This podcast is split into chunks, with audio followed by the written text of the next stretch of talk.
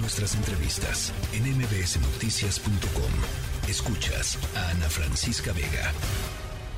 Este proyecto de la señora ministra Margarita Ríos Farjat fue bajado a la Secretaría el pasado jueves. El lunes, el Pleno de la Corte fijó fecha para el 28. Esto demuestra que el presidente de la Corte no tenía el proyecto en el cajón. Si hay proyecto, se lista y se lista de inmediato. Si no hay proyecto, el presidente de la Corte no es mago para hacer así sacar un proyecto de la manga del saco. Entonces, una vez que tenemos el proyecto, vamos a ver este asunto de inmediato, el lunes 28. En el Poder Judicial Federal están plenas las garantías de la independencia judicial. No hay ninguna jueza, ningún juez que cambie su criterio por declaraciones o por expresiones que se hagan en cualquier foro de nuestro país.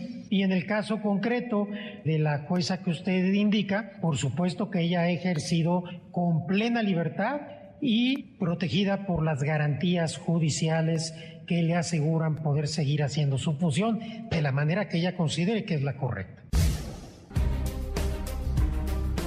Ahí la voz del ministro presidente de la Suprema Corte de Justicia de la Nación, Arturo Saldívar. Vaya agenda la que estará atendiendo la Suprema Corte de Justicia en los próximos días. En lo que resta del mes de noviembre, pues sin duda lo que ocurra en el máximo tribunal del país estará llamando mucho la atención. Y es que, entre otras cosas, pues la Corte va a discutir el tema de la prisión preventiva oficiosa, pero también este tema de la participación de las Fuerzas Armadas en tareas de seguridad pública. En la línea telefónica está con nosotros Tito Garza Onofre, él es investigador del Instituto de Investigaciones Jurídicas de la UNAM. Tito, ¿cómo estás? Buenas tardes. ¿Qué tal, querido Oscar? Buenas tardes, te saludo a ti y a todo el auditorio. Oye, pues bastante interesantes las discusiones que se vienen en la Suprema Corte de Justicia, ¿no?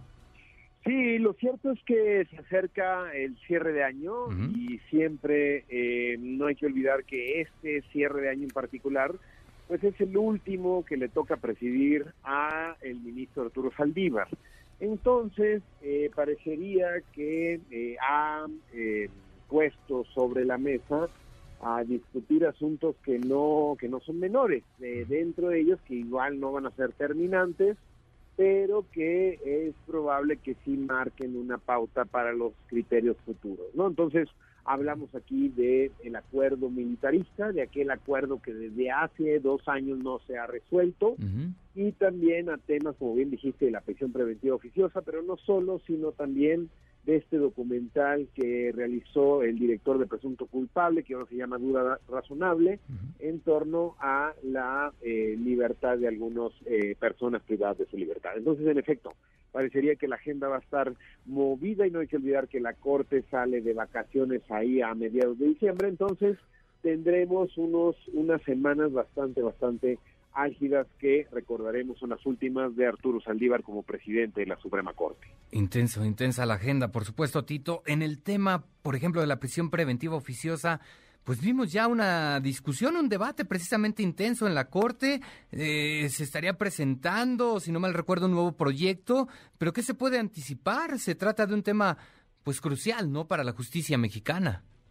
Sí, tanto de prisión preventiva como la militarización, me parece que la Corte eh, tiene mucho que decir y más bien ha guardado silencio o ha sido más bien eh, opaca, ¿no? Y en ese sentido, el tema de prisión preventiva, que ya han dado algunas luces por ahí, y difícilmente se va a encontrar un consenso que pueda cambiar de la noche a la mañana la estructuración de la prisión preventiva en México. Eh, antes de anticipar, quizá digamos que el nuevo proyecto va a recoger los puntos de vista de la mayoría de las ministras y los ministros para ver si se pueden poner de acuerdo. En ese sentido, lo que se ha podido analizar y hemos podido saber es probable que la prisión preventiva oficiosa eh, se, se convierta en prisión preventiva justificada. Es decir, que cualquier juez de control que quiera meter a la cárcel a una persona por el solo hecho de que así lo dice la ley, ahora tendrá que justificarlo. Me parece una solución intermedia, me parece que encuentra eh, bastante, bastante consenso con la mayoría de las posturas, que había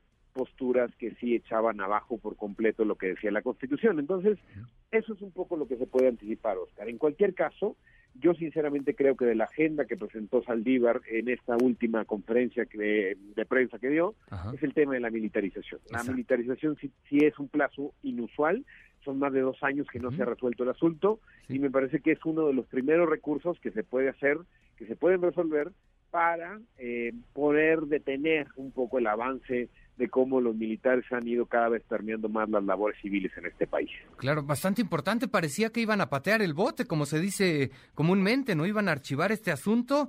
Y bueno, de último momento sale a la luz. Hubo incluso reclamos desde el legislativo. Se trata, por supuesto, de un tema importantísimo, este de la permanencia de las Fuerzas Armadas, eh, Tito. Mira, totalmente, Oscar. Aquí el problema es que sí patearon el bote y lo patearon muchísimo. Es inusual que se tarden más de dos años en resolver un asunto de esta magnitud. ¿Por qué, Oscar? Porque digo que es inusual cuando generalmente los tiempos de la Corte son lentos, son letárgicos.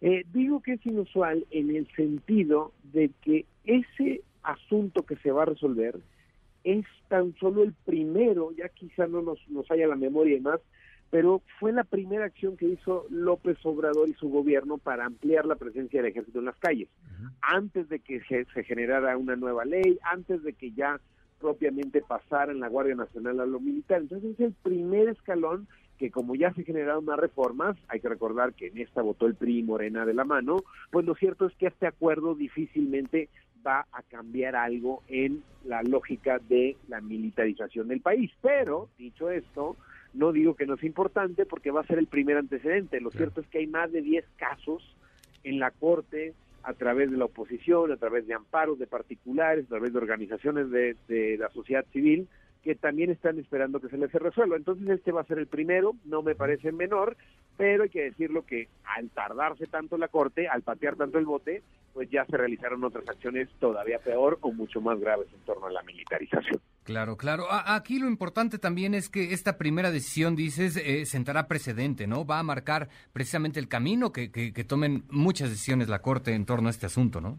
Sí, totalmente. Eh, puede ser una, ojalá sea una decisión eh, bien fundamentada, que, que tenga todas las cuestiones de derechos humanos y eso puede eventualmente ayudar a tener un criterio más claro en torno a cómo la Guardia Nacional y las cuestiones de seguridad pública en el país pues no se pueden estar bajo los criterios militares por previos acuerdos internacionales de derechos humanos, hay varias sentencias condenatorias al Estado mexicano y en ese sentido ojalá los ministros y las ministras se pongan de acuerdo y entiendan que este tema es crucial para la resolución de los próximos y muchos, muchos, muchos casos que les van a llegar a la Corte, porque cada día que pasa, estimado Oscar, no hay que olvidar que el ejército sigue estando juzgado por el fuero militar y que muchas de esas actuaciones no conocemos qué es lo que pasa y simple y sencillamente no se apegan a la rendición de cuentas ni a la transparencia. Entonces, en efecto, no digo que se va a resolver algo que va a cambiar de la noche a la mañana, pero sí creo importante que esta primera decisión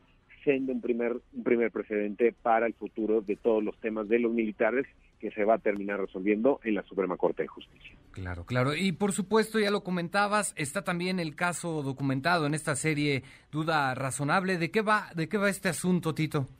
Claro, es un, es un asunto en particular que le interesó al ministro presidente y que por ahí se ejerció una facultad de atracción, es decir, al tener tanta relevancia generó eh, cuestiones mediáticas, pues es algo que pasa usualmente en este país, pero que al momento en que eh, se le dio proyección, y me parece que se hizo muy bien el documental y creo que expone la justicia en este país, pues lo mismo es siempre, a personas que eh, por estar en el momento indicado, en las circunstancias indicadas es la, la, la, policía, la justicia, se aprovecha de su vulnerabilidad y al día de hoy por formalismos, por burocracia, estas personas siguen en la cárcel sin tener una sentencia condenatoria. Entonces me parece que es un caso de justicia cotidiana que al final del día va menoscabando la dignidad de las personas que están en la cárcel sin que se les haya probado su culpabilidad ni mucho menos con pruebas fehacientes para la misma. Entonces, eh, ojalá, ojalá que la Corte en estas últimas semanas del año, en estos últimos eh, días que le quedan al ministro Saldívar como presidente, pueda tomar eh, decisiones que quizá también hay que decirlo, durante los últimos años pues sí dejaron bastante, bastante a deber. Un caso bastante noble para despedirse, ¿no? Exacto, exacto. Bueno, Tito Garza, te agradezco mucho tu tiempo y por supuesto estaremos al pendiente de lo que ocurra en la Suprema Corte de Justicia de la Nación. Gracias por la invitación, querido Oscar. Que tengas buen día. Hasta luego, Tito. Buena tarde. La tercera de MBS Noticias.